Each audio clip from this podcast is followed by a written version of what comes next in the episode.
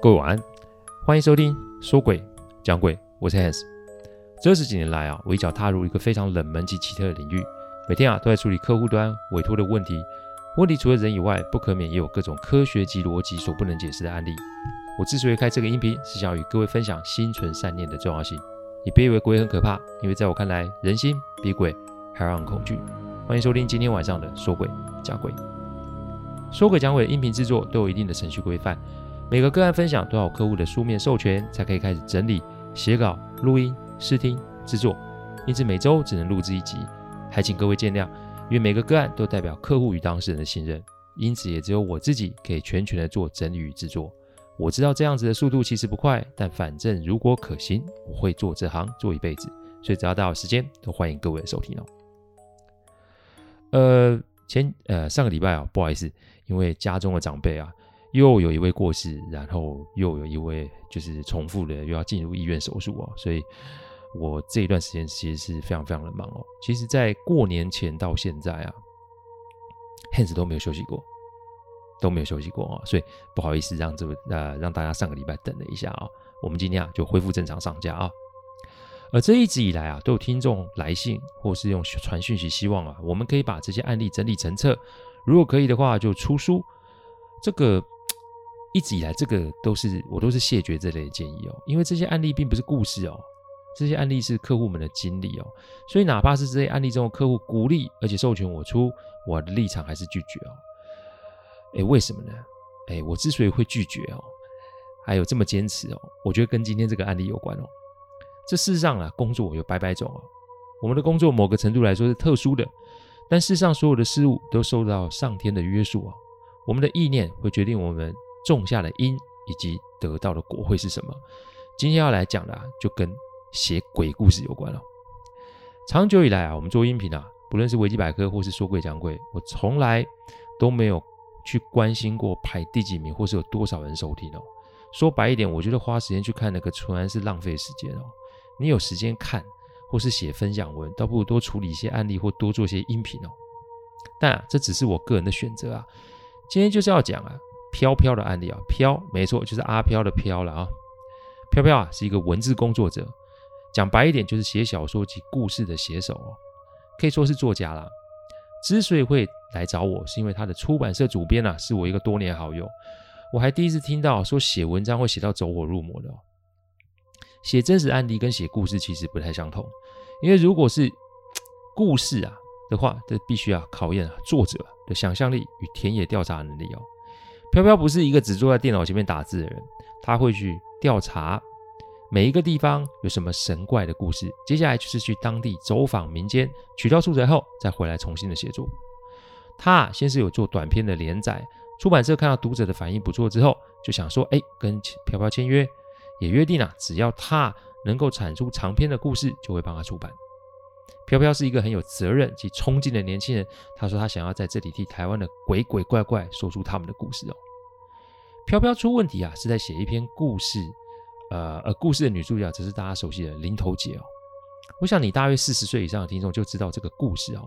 故事的内容我不多说，大家有兴趣自行去 Google 一下。飘飘想写出关于林投姐的故事的新篇章，所以那一天啊，他就跟主编说他要去南部取材，他就接下来他就出发了哦。飘飘通常是三天会跟主编固定的回报，这一过十五天啊，就是半个月。飘飘突然不见人影，但因为出版社跟飘飘只是约定要出书，飘飘也不是出版社的员工，所以主编啊只有传讯息问候他而已哦。但直到第三周，也就是第二十一天的时候，我的主编朋友接到一通电话，而这电话是来自于派出所的。派出所一问才知道，飘飘的紧急联络人啊。是留主编的电话哦，这就有意思啊。那两个人非亲非故，怎么会留他的电话嘞？只不过远景语气有些怪异，感觉上是飘飘不知道是犯了什么罪而被留在派出所。结果后来不是犯罪，飘飘之所以被带到派出所，是因为飘飘连续几天啊被当地的居民目击到在路边捡东西吃哦。那这什么状况啊？主编朋友急着南下去找飘飘。等到的时候，飘飘已经被安置在医院里面。他静静地躺在床上，除了睡觉的时候，其余的时间啊都是睁大眼睛瞪着天花板看。那个神色其实让不少护理人员都觉得有点害怕啊。再加上隔壁病房啊，正有一位师姐啊，那个师姐一直提醒护理人员说啊，等到有人来啊领飘飘的时候，一定要带他去大庙，否则飘飘会有生命危险哦。但讲完第二天还是第三天啊，师姐啊在走医院楼梯的时候不慎滑倒，跌断了腿。这个传闻让所有人都开始觉得毛骨悚然。但医院是讲求理性观察及对症下药的地方啊，所以这种神神怪怪的东西实在很难引起医院高层的注意哦。好，等到主编到了之后，飘飘就从嘴中吐出一句话：“我故事写好了，你准备要出版没？”说完呢、就露出一股诡异的微笑。我的主编朋友被吓坏了，这才打了我的电话问我有没有什么办法。主编由于不是家属，所以他也没办法把他从医院给拎出来啊。只是主编啊，事后跟我说，他在跟我讲电话的时候啊，他是在医院前面的广场打的。但他说啊，当他回头的时候，他看见五楼的飘飘在病房的窗口露出诡异的微笑，然后一边用两只手掐在自己的脖子上。我的朋友本来就是一个胆小的人啊，那天回家就一直做噩梦啊。隔天早上六点啊，打电话给我，叫我现在去找他。我那主编朋友住的是那种有保全物业的大楼。基本上访客啊是要登记，而且要让管理员打电话通报，经确认后才可以进入的那一种。里面有健身房、三温暖，还有客客房式的服务哦。连你家有衣服要送洗啊，都可以让物业部门接手处理的那种。一层六户，电梯入口全程都有录影监控。想当然了，这每个月管理费是不便宜的啊，但也可以知道社区很安全。所以我说不可能。不可能有人可以越过保全，然后直接进入社区哦。通报完了，我进入电梯后，那天是假日，所以大多数住户其实都还在睡梦中啊。电梯没人嘛，社区总共四台电梯啊，怪事就从这里开始。我一按，四台电梯都开了，但我要进去的时候，我就发现我前面的电梯啊，不知道卡到什么东西就不会动了，感觉是电梯要合起来，但前缘的感应是夹层。似乎是碰到什么，一下要打开了。当然，如果你物理世界运作来看，那就是 会有个东西在电梯要合起来的时候，呃，想要进入我的电梯哦。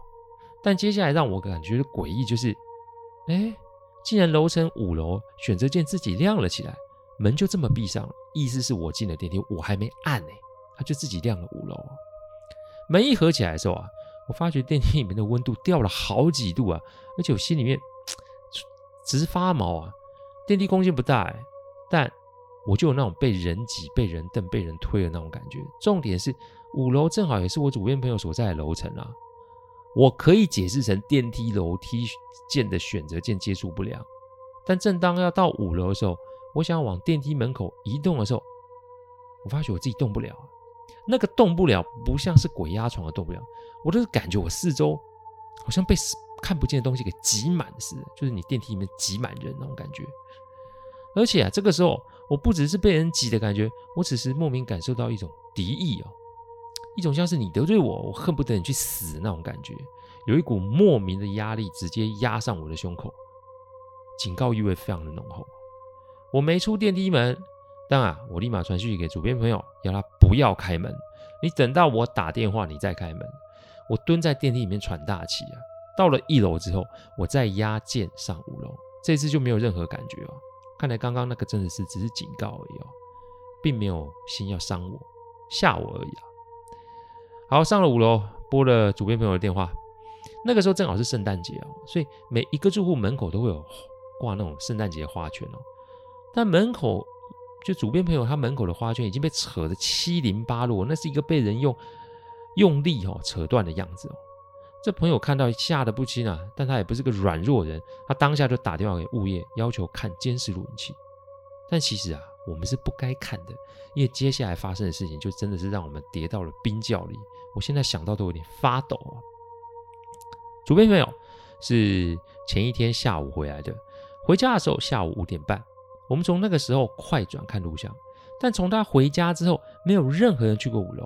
哦，我忘了解释，他们的楼层是密码锁进出，所以你这个住户只能进出他们的那一层嘛。物业查了日志，发现朋友同楼层的住户那一天都是出国跟去旅行。上面因为啊，上面有交代物业要代收他们的信件，意思是从昨天晚上到刚刚整层楼都只有他一个人。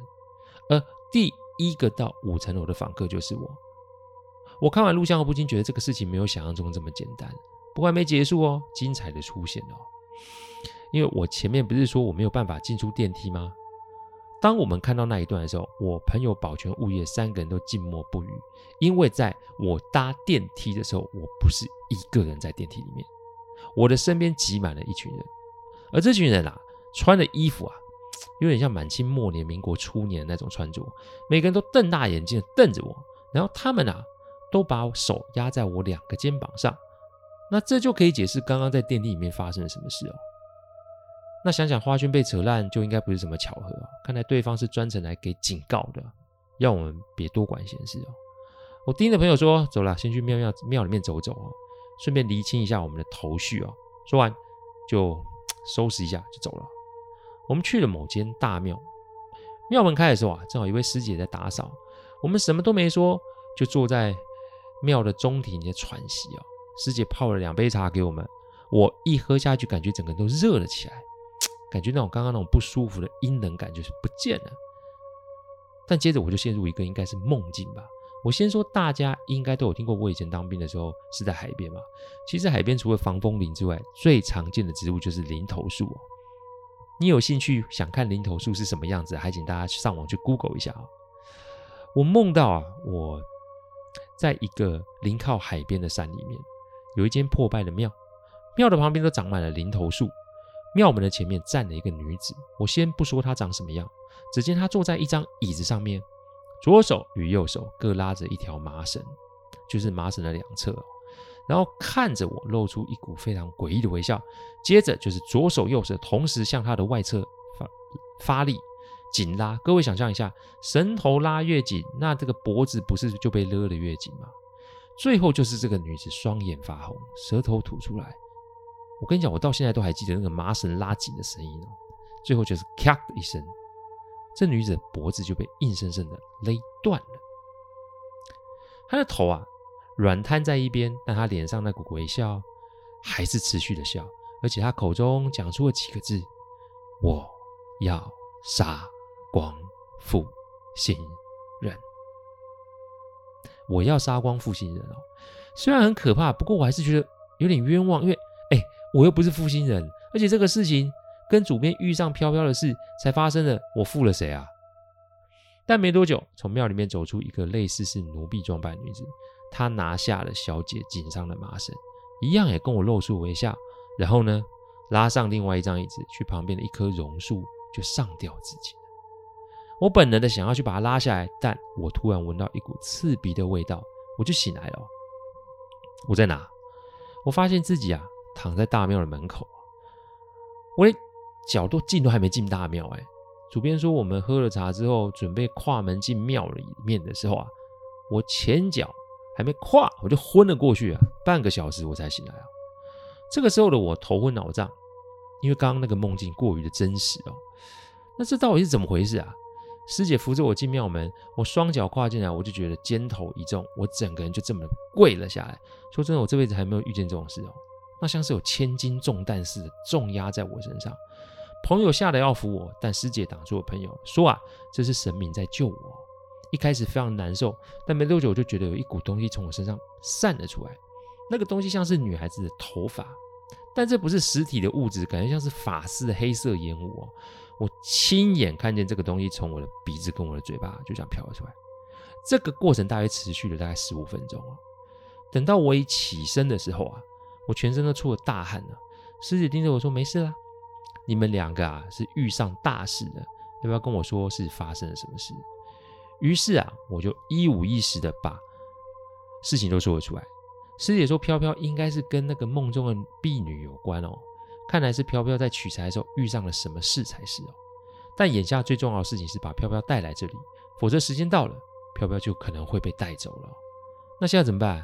我又不是家属，我也没办法把他带出来啊。师姐就说，人得带来，否则就会有状况。所以如果假设飘飘是自己愿意出院的话，啊，不就结了吗？师姐给了我几道符哦，说今天下午五点以前一定要回到公庙，不管用什么方法，就是得把人带来就是了。我们到医院的时候啊，已经是将近中午的时间了。扣掉车程一个小时，其实我们的时间已经有点不够了。进到病房啊，飘飘抬头看了我一眼，你知道我看到的时候啊，整个人我自己都有股心惊惊的感觉，因为因为飘飘跟我梦中梦到的那个婢女是一模一样哎，而此飘飘啊盯着我的眼神，就像梦中那婢女盯着我的眼神是一样的。他这个时候也张口鬼笑，说出：“我要杀光负心人。”我二话不说喽。就照我师姐的吩咐啊，把七枚包成六角的符拿了出来，然后把这符放在病床的四周，再贴一张符啊，在病床的墙上。现在回想，还是觉得病房是单独病房还好，不然我们真会被人家被院方当成神经病给轰出去哦。接着我们打电话给师姐，然后开启手机的扩音，里面传出了这个庙里面啊师兄师姐啊诵经的声音。飘飘开始摆出他梦中的那个样子，两只手手成握拳，然后往两侧延伸。这手上是没有绳子的，但是他的脖子可以明显呈现有被勒紧的样子。没绳子哎，也没有线哎，那就看着飘飘脖子开始呈现紧缩的形状，吓死人了哦。不过啊，过没多久，飘飘的表情啊，从狰狞开始变成痛苦。只见那个念经的声音越来越大声。这个符啊，就是折成角的符啊，开始飘出一丝丝的烟呐、飘飘的两只手就慢慢垂了下来，整个人就这样睡着了。大约半个小时后，飘飘醒了过来，他第一句话就是：“拜托救救我，我不想死啊！”我跟飘飘说了来意，问他：“哎，你家人有没有在国内？”飘飘说自己没有家人，而且是在育幼院长大，院长也过世了，他没有任何亲人。还好这间医院有我认识的医生，我们用了一些方法向医院请了假。然后用主编的身份做登记哦，这才让飘飘呀有请假出院的机会哦。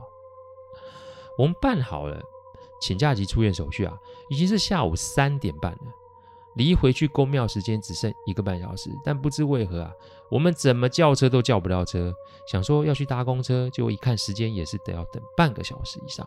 我总觉得冥冥之间有人不想要我们在五点之前可以回到公庙。正好我看到藏一社的车子从医院停车场要离开，我就突发奇想的上前跟司机大哥商量有没有办法载我们去公庙。说完我就拿出一万块，请大哥帮我们个忙。还好那个时候的直觉算救了我一命。司机大哥说这台车刚刚载过大体，而且是车祸往生的人哦，所以他不介意哦。如果我们不介意，他倒是可以载我们去公庙。一上车可以闻到一些血腥味，但一看手表，我们只剩一个小时十分钟了。没什么选择啊，于是我们就上了车。说也奇怪，一上车之后，心中那股压力，就是那种我在明敌在暗的感觉啊，就不见了。所以，我们大概是大约四点四十六分的时候到了宫庙门口。师姐先是帮这位大哥做了一些处理，因为在的车祸往生的亡者啊，对大哥本身的运势会有一定程度的影响。人跟车子的处理一下，才让他离开哦。五点一到，宫庙的门关了起来。我们几个人啊，把飘飘给绑在一张桃木做的椅子上，绳子啊，用进了公鸡血的绳子。放心，鸡是取雄鸡冠的血，我们没有把鸡杀掉哦。师姐要我坐在香炉的前面，主编朋友就是待在师姐的旁边哦。师姐的宫庙啊，是拜九天玄女的哦。传说九天玄女是一个个性强悍而且嫉恶如仇的神尊哦。师姐说这一切都是缘分啊，谁知道？这两位在林头树下自尽的女鬼会遇上九天玄女呢？大概是晚上七点多，飘飘开始出现了一些我们没有办法解释的状况，因为他又想举起双手，然后坐在医院一样自己勒自己脖子的动作，但他的手一举起来就会被绳索绑住。师姐放了块布在飘飘的口中，以防他会咬舌伤害自己。只见飘飘的眼神一直转来转去。但没多久，他的眼睛就变成我在梦中看见那双红色的双眼。接下来就是一直发力要挣脱绳索及桃花木椅的束缚哦。师姐要我开始念经，那部经叫做《九天玄女救世真经》哦。由于飘飘的位置是在我的正后方，不知道是心理作用还是有什么特别的感应，我总觉得有一股眼睛在我背后一直瞪着我，更有感觉是我自己的脖子有一种被勒紧及掐住的感觉哦。师姐有交代我，你不论发生什么事都不可以中断念经，念完就是重复的再念，念到他叫停，我才可以停。没多久，飘飘开始喊痛啊！我先是闻到一股臭不可闻的味道，接下来又开始闻到一股花香味哦。总觉得这两股味道在那边斗来斗去哦。接下来我就听到师姐大吼一声，然后开始唱歌。这一来一往，足足进行了几个小时哦。我的经啊念到不知道第几遍哦。师姐跟我说停的时候啊，已经大概是凌晨一点多了。师姐没说什么，只说飘飘在取材的时候啊，闯入了不该闯入的地方。再加上飘飘的前几世跟这位女鬼，师姐不确定这位是不是传说中的林投姐。不过这位女鬼应该是在我梦中的那个地方自尽哦。由于无法转世，因此主仆二人就在那里待了下来。这么多年啊，应该是小练有成，一切只能说飘飘过于莽撞，这才发生了这件事哦。不过这一切还没结束哦，都得要等飘飘恢复意识才有办法，要知道怎么处理哦。飘飘在椅子上睡着了，我们三个人啊也没什么睡意，只能啊喝着茶，挨着打屁聊天打发时间。早上大概六点多，飘飘才醒了来，我们才知道他到底发生了什么事哦。飘飘说啊，他南下做田野调查的时候。一开始没有什么头绪，所以他只好去当地的图书馆查一些历史的资料，再加上当地一些老人家给了他指示，他才找到了那个地方。传闻那间庙是拜林头姐的，但后来不知为什么庙就这么没落了。飘飘说，由于他人生地不熟，所以也找不到人愿意告诉他那个地方的确切位置，所以他自己心一横，自己就进了那座山。他说他走到半山腰的时候，累到已经是脚都抬不动了。但在那里就遇见了一位在路边奉茶的老人家。所谓的奉茶，是指有人在路边泡茶给过往人啊，这个行人使用的。飘飘实在渴得受不了，所以就过去跟这位阿嬷讨杯茶喝。阿嬷很是热心啊，跟他聊天，但也好奇，就是哎，你这个年轻女孩子怎么会在这个时间来这个地方？那加上飘飘身上带的相机、笔记本、水壶，活脱就像个记者嘛。老人就问，老人家就多问了一些。当他听到飘飘是来这里找林头姐相关题材时，老人家一改之前的和善，反而是用一种严肃的神情暗示飘飘，他要找的东西不在这个山里面，应该啊是山下的人讲错了地方，所以老人家建议，不应该说强烈建议他不要再往山里面走，他要找的不在这里。飘飘对老人家的建议没放在心上，那个时候只想说真的没有，那进去看看也没关系嘛。然后啊，他就跟老人家点点头说谢谢。就往前走，大概往前大概三分钟吧。他突然觉得很奇怪，因为这里如果没有人，那为什么会有位老人家在这边奉茶？这里的地势很崎岖哦，连他这个年轻人上来都有点吃力。那老人家是怎么走上来的？这个坡度连车子要上来都有困难。那阿嬷是到底是怎么在这边的？当他转头看的时候，哪来的阿嬷？哪来的茶亭？哪来的茶壶及杯子？手表一看。明明刚刚上山是将近中午的时间，怎么可能现在已经是五点多了？抬头看天空，天色已经接近昏暗。他只喝了阿嬷一杯茶，聊了一下，这个时间怎么过那么快呢？壮着胆子往回走，阿嬷奉茶的地方只剩一间破败的小庙，就是那种山神庙。看这样子，应该是很久没有人供奉了。飘飘说，当下他已经开始觉得不对，内心有一股恐惧浮现。不知道，就是想要离开这个地方，越快越好。但当他想要转头往山下的方向走时，飘飘说他当下就觉得前面有一股透明的墙，把他要行进的方向给罩住了。他想要往前走，但就是走不出来。而且没多久，他听见一个东西碎裂的声音。他刚刚看见那间小庙就崩了。接着他发现啊，往山上远处有个光源。那个光源是类似灯笼的红色光源，昏暗的山色加上红色的光，诡异吧？飘飘想要走，没办法走。他再笨也知道山上那道光不是什么善类，所以他索性直接往下坡的方向滚了下去。这个方法算有效，因为他还真的是往山下的方向滚了下去。但想当然的，这种方式一定是让他遍体鳞伤。